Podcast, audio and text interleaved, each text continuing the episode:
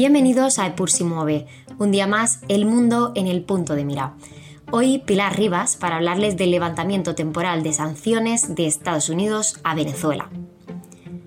El pasado 18 de octubre Estados Unidos anunciaba el levantamiento temporal de varias sanciones que pesaban sobre Venezuela, incluidas las del sector petrolero y del gas, después de que el gobierno de Nicolás Maduro y la oposición del país acordaran la supervisión internacional de las próximas elecciones.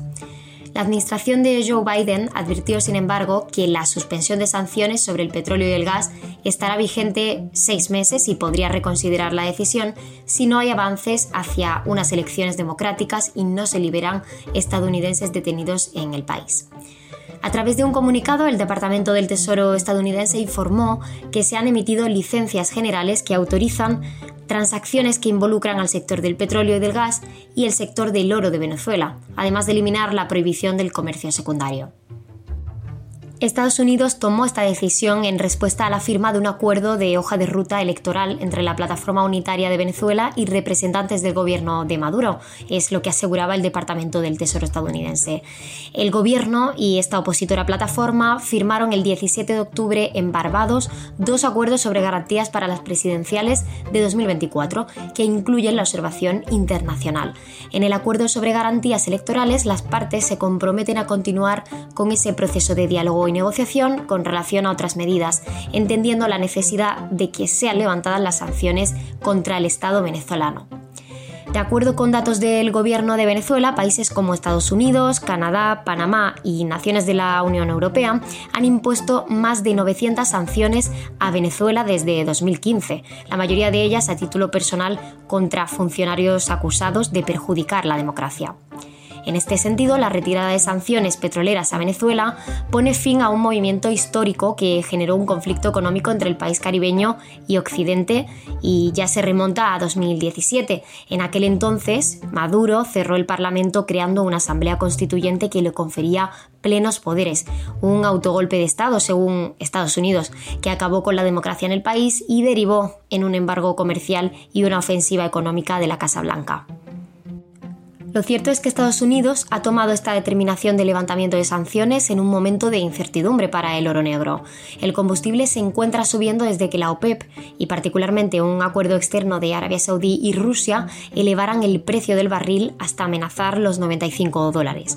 Cuando parecía que el impulso del cártel se desvanecía, un nuevo conflicto en Oriente Medio, como bien sabemos, el ataque de Hamas a la frontera de Israel y la posterior escalada de tensiones, ha vuelto a empujar el precio del petróleo. Tras conocerse la noticia, el precio del barril europeo, del Brent, cae un 1,83% entre especulaciones del alivio que puede suponer una inyección de crudo venezolano al mercado mundial.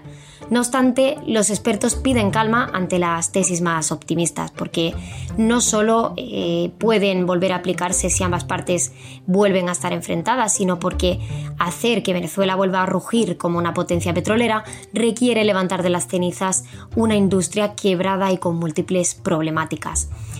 A pesar de que Venezuela cuenta con las mayores reservas de crudo del planeta, el país está fuera del top 20 de productores mundiales, con solo 750.000 barriles diarios. Pasados los años, Venezuela se ha convertido en un actor secundario en el mercado energético mundial. Este ha sido el resultado de un deterioro constante de su infraestructura petrolera por la crisis de hiperinflación vivida en la última década, donde perdieron dos tercios de su PIB. Además, las sanciones han alejado a inversores y empresas internacionales, que son uno de los ejes de la industria del oro negro. Hay que matizar que el petróleo venezolano es diferente al de Arabia Saudí, por ejemplo. Al ser especialmente pesado, necesita un proceso de refinado mucho más caro. Y de este proceso solían hacerse cargo las grandes refinerías de Estados Unidos. Con su marcha, el país no ha conseguido volver a tener maquinaria y tecnología necesaria para mantener esa producción que llegó a tener bajo el gobierno de Hugo Chávez de 3,3 millones de barriles diarios, siendo en este momento el tercer máximo productor de la OPEP. En este sentido, el país eh, requiere pues, esa reorganización por completo de su infraestructura, necesita una inversión de miles de millones de dólares que era imposible con las sanciones. Es lo que explica Francisco Monaldi, director del programa de Latinoamérica del Instituto Baker de Políticas Públicas de la Universidad Rice en Houston. Con la situación actual, el experto explica que en los próximos meses podremos ver cómo su producción crece en 200.000 barriles diarios, un 0,2% del total del mercado de crudo, por lo que no habrá grandes cambios en el precio del petróleo. El motivo de este aumento no sería de la propia industria venezolana en sí, sino un empuje que aportarían empresas internacionales que, según Monaldi, se espera que vuelvan al país, como Chevron, Eni o Repsol.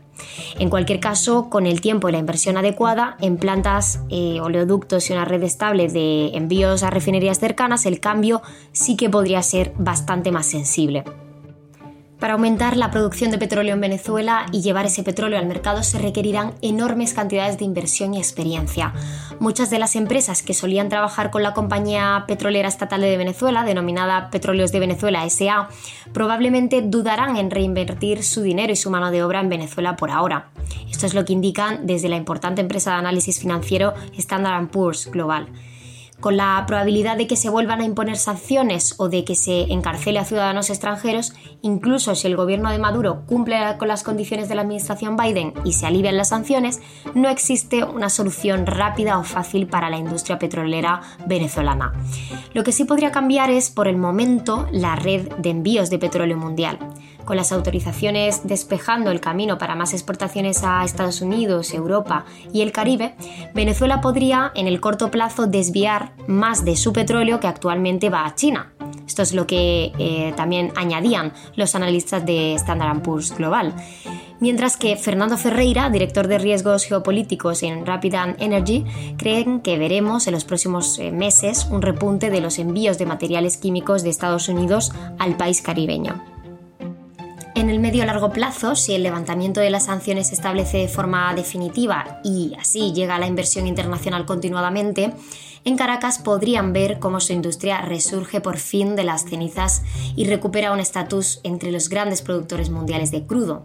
Eso afectaría especialmente a países como India, China eh, o Rusia, que eran los que más se habían aprovechado de un petróleo venezolano más barato a cambio de eludir las sanciones. Sin embargo, hay que mm, decir y destacar que hay muchos condicionantes para que esa restauración de Venezuela como potencia del petróleo se consiga.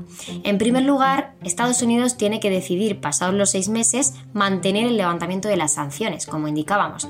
Rachel Siemba, investigadora adjunta del Center for a New American Security, concluye que el carácter temporal del levantamiento de sanciones y el hecho de que aún mantengan sanciones que afectan a la capacidad de conseguir crédito, pues seguirán lastrando a la industria hasta que haya un panorama un poquito más claro.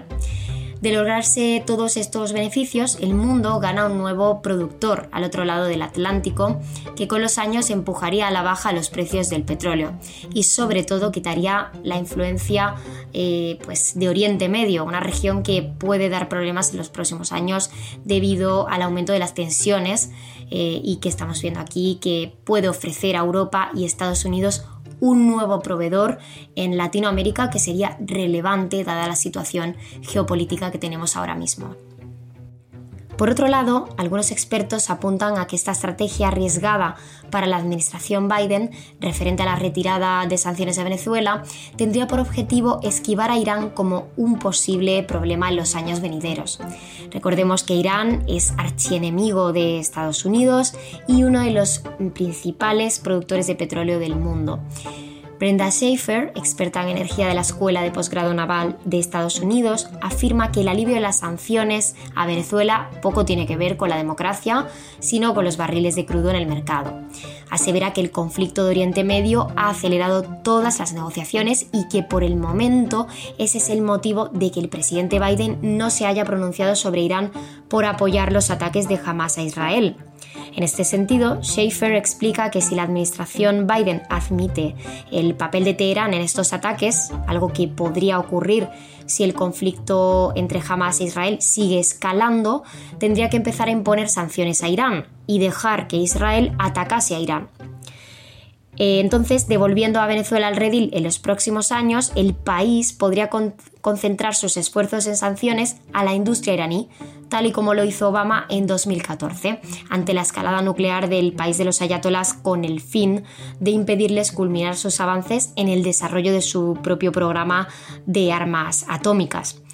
Una situación que podría repetirse con otro marco y que para entonces a Biden eh, pues le gustaría afrontar con las sanciones a Venezuela ya siendo cosa del pasado y contando desde luego con este proveedor plenamente activo.